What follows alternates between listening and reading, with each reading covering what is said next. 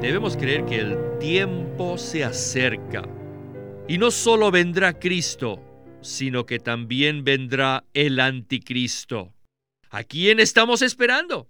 No estamos esperando al anticristo, estamos esperando a Cristo. Pero tenemos que saber que la situación mundial está lista, está muy cerca. Bienvenidos al estudio Vida de la Biblia, un estudio para obtener más revelación de las Santas Escrituras que se centra en la experiencia que los creyentes tienen de la vida divina en Cristo por medio del Espíritu Santo. Si desean, pueden escuchar gratuitamente todos los programas radiales del Estudio Vida en nuestra página de internet radiolsm.com. En el capítulo 24 de Mateo, el versículo 15 dice, Por tanto, cuando veáis la abominación desoladora anunciada por medio del profeta Daniel, erigida en el lugar santo. El que lee, entienda. Este evento, más que cualquier otro, indica el final de la historia humana en los últimos tres años y medio durante la gran tribulación. También marcará la identidad del anticristo, quien se pondrá a sí mismo como Dios y a su ídolo como objeto de adoración en el templo reedificado en Jerusalén. Hoy consideraremos a este hombre extraordinario que engañará a casi todo el mundo en este mensaje del estudio vida de Apocalipsis que se titula La bestia que sale del mar, parte 2. Y hoy nos acompaña Jamison Chen para colaborarnos con los comentarios. Gracias por invitarme. Jamison, este es el segundo de cuatro programas consecutivos que abordan muchos detalles acerca del anticristo. Y como una palabra de introducción, ¿qué tal si usted nos puede comentar acerca de algunas de las características claves del anticristo que vamos a ver en este programa? Deberíamos considerar estas características en dos etapas de la manifestación del anticristo. La primera etapa es previa a su asesinato y a su posterior resucitación. Es aquí cuando él emerge como ese notable líder, dinámico, encantador, elocuente, altamente inteligente, incluso brillante, capaz de ser un administrador, un gran y glorioso líder de estatura casi mesiánica. Él surgirá innegablemente como ese gran líder, encantador, elocuente y competente, que ganará muchos seguidores y le permitirá hacer arreglos que de otra manera serían casi imposibles, tales como la reedificación del templo en Jerusalén. Luego la segunda etapa es después de que Él es resucitado y es poseído por el espíritu de Nerón para ser el anticristo. Y ciertamente, Él seguirá siendo todas las cosas que acabamos de describir en su aspecto humano, pero ahora Él se declarará a sí mismo como Dios y se colocará a sí mismo en el templo reedificado y exigirá ser adorado como Dios.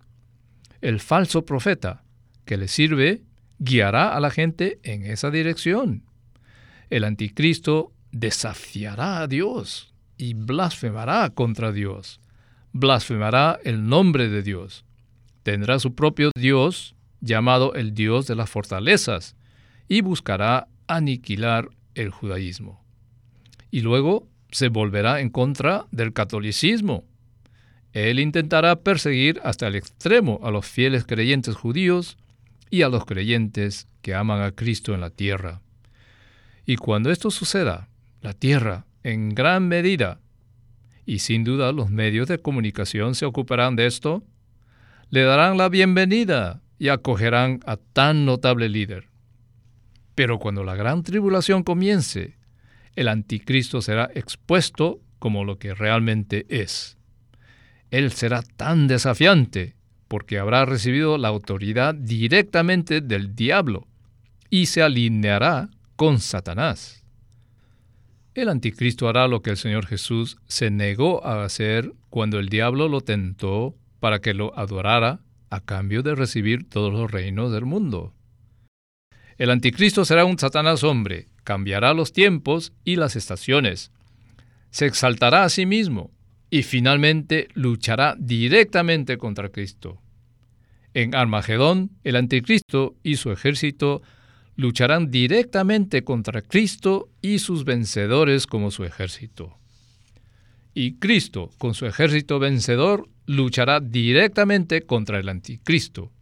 Esta será la batalla final, y nos estamos dirigiendo en esa dirección. En Daniel 9 se habla de un príncipe, y en los versículos 26 y 27 dice, y después de las sesenta y dos semanas se quitará la vida al Mesías, y no tendrá nada, y el pueblo del príncipe que ha de venir destruirá la ciudad y el santuario, y su fin será con inundación, y hasta el fin habrá guerra. Las desolaciones están determinadas, y por una semana hará un pacto firme con muchos, y a la mitad de la semana hará cesar el sacrificio y la oblación, y reemplazará el sacrificio y la oblación con las abominaciones del desolador, hasta que la destrucción completa, que ya está determinada, sea derramada sobre el desolador. Bien, con estos versículos y esta palabra de introducción, escuchemos a Witness Lee y el estudio vida de Apocalipsis. Adelante. El anticristo will make a covenant with the Jews for seven years. confirmará un pacto con los judíos por siete años. And these seven years Estos serán los últimos siete años de esta era. En ese pacto de siete años, el anticristo prometerá a los judíos que tendrán libertad de adorar a Dios según su religión.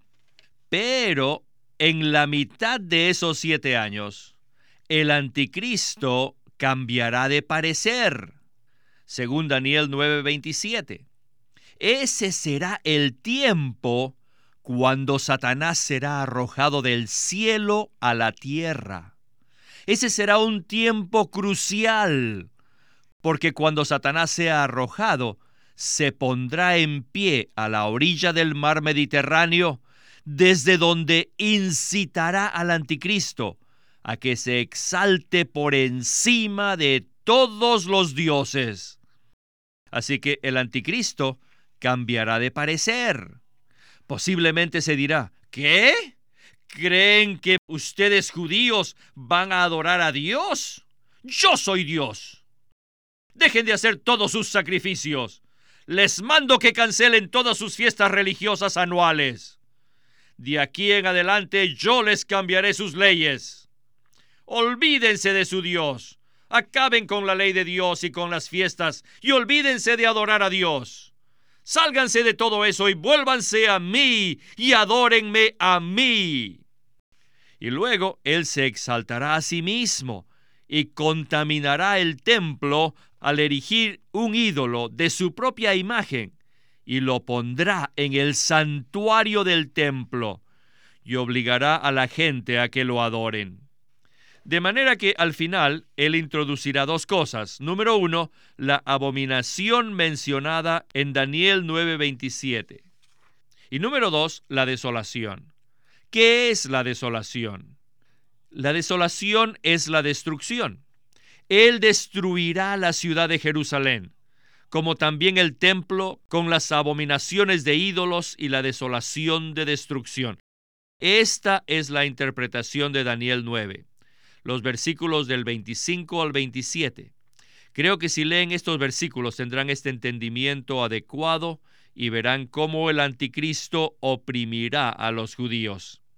Más adelante, al llegar al capítulo 17, no solamente destruirá el judaísmo, sino que también abolirá todo tipo de religión y se hará a sí mismo el único objeto de adoración. Pero al final él será destruido por la ira de Dios. Este es el príncipe mencionado en Daniel capítulo 9. Jameson, ya hemos hablado acerca de esta profecía en Daniel, respecto a las 70 semanas, y esto encaja perfectamente en los eventos que se describen en Apocalipsis.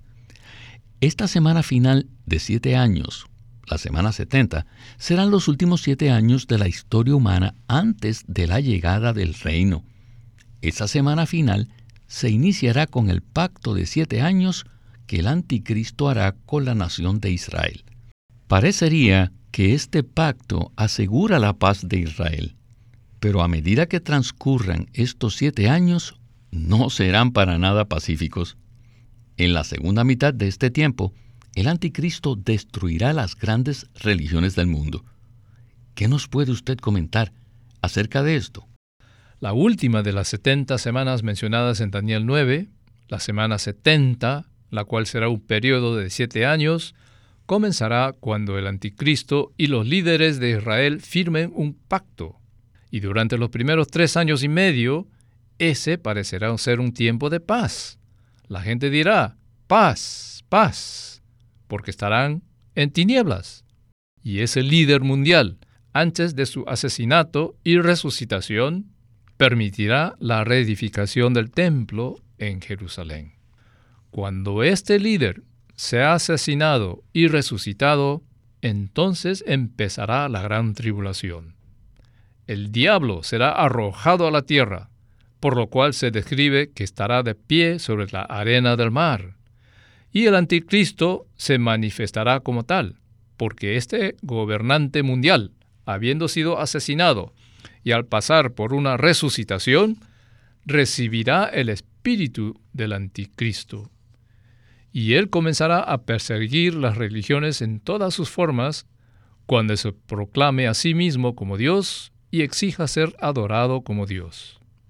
Y el anticristo encontrará intolerable que el judaísmo adore a Dios y que las religiones cristianas formales como el catolicismo adoren al Dios verdadero. El anticristo exigirá que solamente Él podrá ser adorado. Él afirmará que puede hacer cosas más grandes que las que Dios ha hecho. Así que como resultado de esto, sabemos que el anticristo perseguirá a los judíos y buscará anular todo lo relacionado con la religión judía. Y luego se volverá en contra del catolicismo y buscará destruirlo. Está por verse lo que le sucederá al Vaticano y al papado. Pero el anticristo aniquilará estas instituciones y el núcleo de su motivo perverso es que él insistirá en ser el único objeto de adoración. Gracias, Jameson. En un programa anterior mencionamos una figura histórica que se presenta en el capítulo 11 de Daniel. Allí se habla de un rey despreciable de la región de Siria con origen griego y se describe que hizo cosas abominables en el templo de Dios. La historia nos dice que esa figura histórica fue Antíoco Epífanes, quien finalmente contaminó y profanó el lugar santísimo del templo. Esta persona maligna prefigura claramente lo que hará el anticristo durante ese periodo final de tres años y medio. Estos son solo unos pocos antecedentes históricos para preparar a nuestros oyentes para el siguiente segmento regresemos a Witness Lee y el estudio vida de Apocalipsis. En Daniel 11 tenemos dos reyes. Uno es el rey del norte y el otro el rey del sur. El del sur se refiere a Egipto y el del norte a Siria. El rey del norte, que se llamaba Antíoco, se menciona en el capítulo 11 de Daniel, antes del versículo 36. Esa porción trata de Antíoco. Allí dice que él hizo algo que dañó al templo y contaminó el santuario, por lo cual los macabeos se levantaron y pelearon contra él. Si pudiesen leer los dos libros de la historia de los macabeos, allí verán lo que se narra acerca de Antíoco, quien también es llamado Epífanes. Él fue un tipo del anticristo que está por venir. Y de esto narra Daniel 11 desde los versículos 36 al 45. Él se opuso contra el santo pacto que Dios había hecho con su pueblo, como dice Daniel 11, 28 y 30, lo cual el anticristo hará también. Él contaminará el santuario. Y la historia narra que Antíoco mató un cerdo y que luego lo colocó en el santuario, quitando el sacrificio continuo y reemplazándolo con la abominación, el ídolo en el templo. Esto fue lo que hizo Antíoco, y el anticristo hará lo mismo.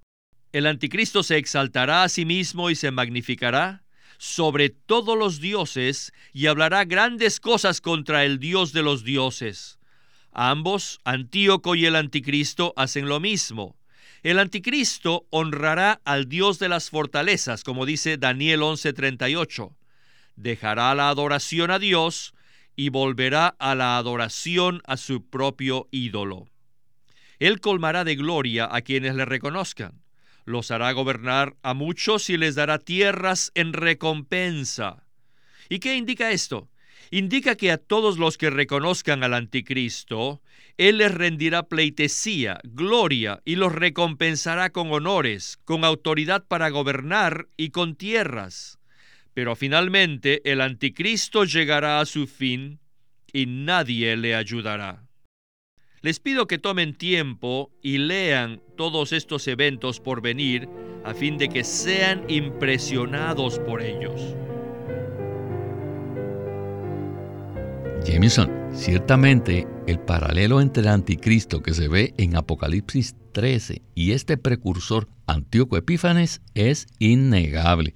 Sin duda alguna, si profundizamos en esto, tendremos una clara impresión acerca del anticristo. Al leer estos pasajes acerca del anticristo, ¿qué nos puede decir de la clase de persona que veremos surgir? Nosotros usamos esta expresión, una sombra o una prefigura del anticristo. En el segundo siglo, antes del nacimiento del Señor Jesús, vemos a este líder conocido como Antíoco Epífanes. Antes de su llegada al poder, el templo en Jerusalén había sido reedificado bajo Esdras, Nehemías y los profetas. Así que la adoración a Dios se llevaba a cabo allí. Pero esa persona maligna, mostrando muchas de las características del anticristo que ya hemos descrito, trajo un cerdo y lo sacrificó en el lugar más sagrado del templo y quiso ser adorado.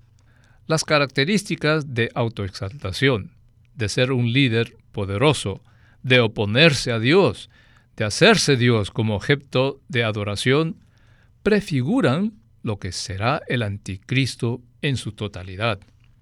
Así que es muy útil estudiar en el capítulo 11 de Daniel el relato profético sobre Antíoco Epífanes, a fin de tener un indicio claro en esa persona histórica real, de lo que caracterizará al anticristo venidero. Aquellos con discernimiento deberían ser capaces de reconocer quién es esta persona, de dónde proviene en Europa del Este, su magnetismo, su elocuencia, su autoimportancia, su poder, su encanto y su insistencia en ser adorado. Veremos surgir a esa persona y aquellos que estén vivos en la tierra en ese entonces, entre los judíos y los cristianos, serán advertidos, tal vez incluso teniendo en sus manos los mensajes impresos del estudio vida. Ellos estarán advertidos porque se informaron a partir del estudio de estas prefiguras del anticristo. Se darán cuenta de que ese es el hombre de iniquidad, que ese es el hombre de pecado Así que necesitamos ser cuidadosos al máximo. Gracias, Jamison. Bien, en el segmento final vamos a considerar otro libro del Nuevo Testamento que también habla de la identidad del anticristo. Y este es Segunda de Tesalonicenses capítulo 2. Y quisiera leerles los versículos 3 y 4 que dicen lo siguiente. Nadie os engañe en ninguna manera porque no vendrá sin que antes venga la apostasía y sea revelado el hombre de iniquidad, el hijo de perdición, el cual se opone y se exalta sobre todo lo que se llama Dios o es objeto de culto, tanto que se sienta en el templo de Dios, proclamándose Dios. Escuchemos a Winnesley. Adelante. Antichrist according to the Bible. El anticristo, según la Biblia, procederá del área de la Grecia antigua, que incluía a Macedonia, ya sea de la raza griega o sea de este territorio. Es posible que sea de los dos. ¿Por qué? Debido a que el imperio romano se dividió en dos. El imperio del Oriente incluía las cuatro porciones en que se había dividido el imperio de Alejandro Magno. Según las profecías, el anticristo no vendrá del imperio romano del Occidente, sino del imperio del Oriente. ¿Por qué? Debido a que todas las profecías en Daniel, capítulos 2, 7, 8 y 11, todas se cumplieron hasta cierto grado. Y puesto que se han cumplido literalmente, podemos concluir también que las que restan también se cumplirán literalmente. Por esta razón, debemos creer que el anticristo saldrá del imperio del oriente, de uno de los reinos que abarcan el territorio del imperio de Alejandro Magno.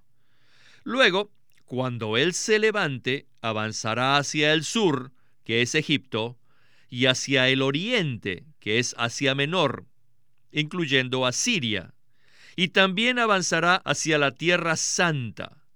Así que ciertamente su trasfondo será de Grecia. Hoy en día la situación mundial no se centra en Europa, sino allí en el llamado Medio Oriente. Todos los periódicos prestan toda su atención a todos esos lugares del Medio Oriente. Debemos creer que el tiempo se acerca. Y no solo vendrá Cristo, sino que también vendrá el anticristo. ¿A quién estamos esperando? No estamos esperando al anticristo, estamos esperando a Cristo. Pero tenemos que saber que la situación mundial está lista, está muy cerca. Cada día estoy tan pendiente y me fijo en la situación mundial. Sigo vigilando, ejercitando mi espíritu para discernir los eventos que suceden allí, en el Medio Oriente, en cuanto a Egipto, a Siria e Israel. Maya, tenemos que preocuparnos por esto, y entonces sabremos en qué tiempo vivimos. No estaremos en la oscuridad. Jameson, creo que este fue un buen ejemplo clásico del tipo de estudiante de la Biblia que era Witness Lee. En 1976, cuando él compartió estos mensajes, ya había estado estudiando estos asuntos por más de 50 años. Si consideramos su ministerio en su totalidad, seguramente tendremos que decir que el énfasis general no estaba en la interpretación de la profecía. Sin embargo, hubo ocasiones en las que él profundizó en ese tema y cuando lo hizo siempre nos mostró algo muy especial. Sé que usted también tiene varias décadas de estudio y aprendizaje y experiencia en estos temas. Así que, principalmente, por el bien de los jóvenes que nos escuchan, quisiera preguntarle lo siguiente. ¿Cómo deberíamos equilibrar en forma adecuada el tema de la profecía para tener una buena comprensión, pero sin obsesionarnos ni distraernos con ello. En cuanto a esto, es útil una porción de los escritos de Pedro. En el capítulo 1 de Segunda Pedro, él se refiere a esa gloriosa ocasión cuando estuvo en el monte de la transfiguración con el Señor Jesús y otros dos discípulos, y escuchó la voz de la gloria enviada del cielo que decía, Este es mi Hijo, sin embargo, a continuación Pedro escribe, tenemos también la palabra profética más segura. Tenemos las profecías acerca del futuro. Y entonces Pedro dice, haces bien en estar atentos a la palabra profética. Pero ¿de qué manera? Pedro continúa, hasta que el día amanezca y la estrella de la mañana nazca en vuestros corazones. La estrella de la mañana es el término que se refiere a Cristo en el capítulo 2 de Apocalipsis y en el capítulo 22. Los vencedores están esperando la venida del Señor de nuevo. Y en el momento más oscuro, ellos velan y esperan a Cristo como la estrella de la mañana. Pedro nos ayuda a ver que nuestro estudio de las profecías debe iluminarnos con respecto a los acontecimientos futuros, de tal manera que todo nuestro ser se centrará no en los acontecimientos futuros, ni en la persona del anticristo, sino solamente en Cristo mismo. Y queremos asirnos a estas profecías a través de un estudio serio y en oración hasta que en nuestros corazones resplandezca Cristo como la estrella de la mañana. Ahora tenemos la palabra profética como la luz en la oscuridad que dirige nuestros pasos. Esta es la manera de estudiar y acercarse a las profecías en las escrituras a la manera de la vida.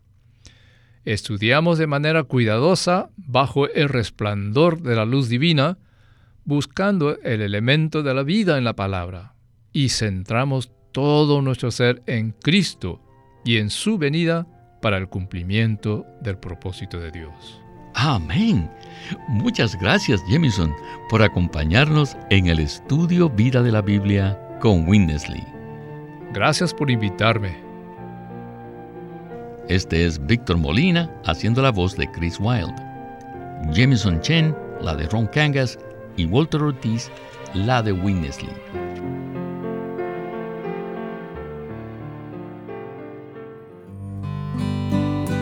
queremos animarlos a que visiten nuestra página de internet libroslsm.com. Allí encontrarán los libros impresos del Ministerio de Watchman Nee y Witness Lee, la Santa Biblia versión recobro con sus notas explicativas y también encontrarán folletos, himnos, varias publicaciones periódicas y libros en formato electrónico. Por favor, visiten nuestra página de internet libroslsm.com una vez más, libroslsm.com. O llámenos a nuestro teléfono gratuito 1-800-810-1149. 1-800-810-1149. Además, si desean, pueden comunicarse con nosotros enviándonos un correo electrónico a estudiovida.com lsm.org.